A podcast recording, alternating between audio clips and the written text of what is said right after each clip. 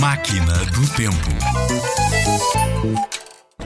Em tempos que já lá vão, não havia em Portugal água canalizada, o que significa que não havia torneiras para abrir e fechar com água à nossa disposição a qualquer hora.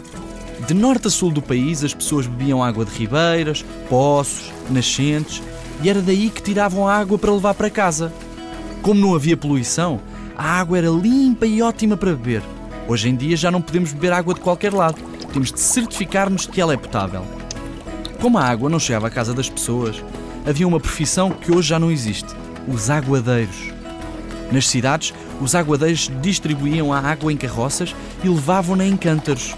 Cada vez que entregavam água a alguém, recebiam por isso. Nas aldeias e nas vilas, as mulheres iam à fonte encher os cântaros de barro, mas não tinham carroças para os transportar. Não vais acreditar quando te dissermos que estas mulheres punham os cântaros em cima da cabeça e era assim que levavam, fosse para onde fosse, assentos numa rodilha de pano. Hoje em dia já não há aguadeiros nem aguadeiras, porque já se inventaram os canos para a água passar e assim chega às nossas casas. Já pensaste na quantidade de canos que são necessários para levar a água à casa de todos os portugueses? Milhões! Se faz favor, era um copinho de água.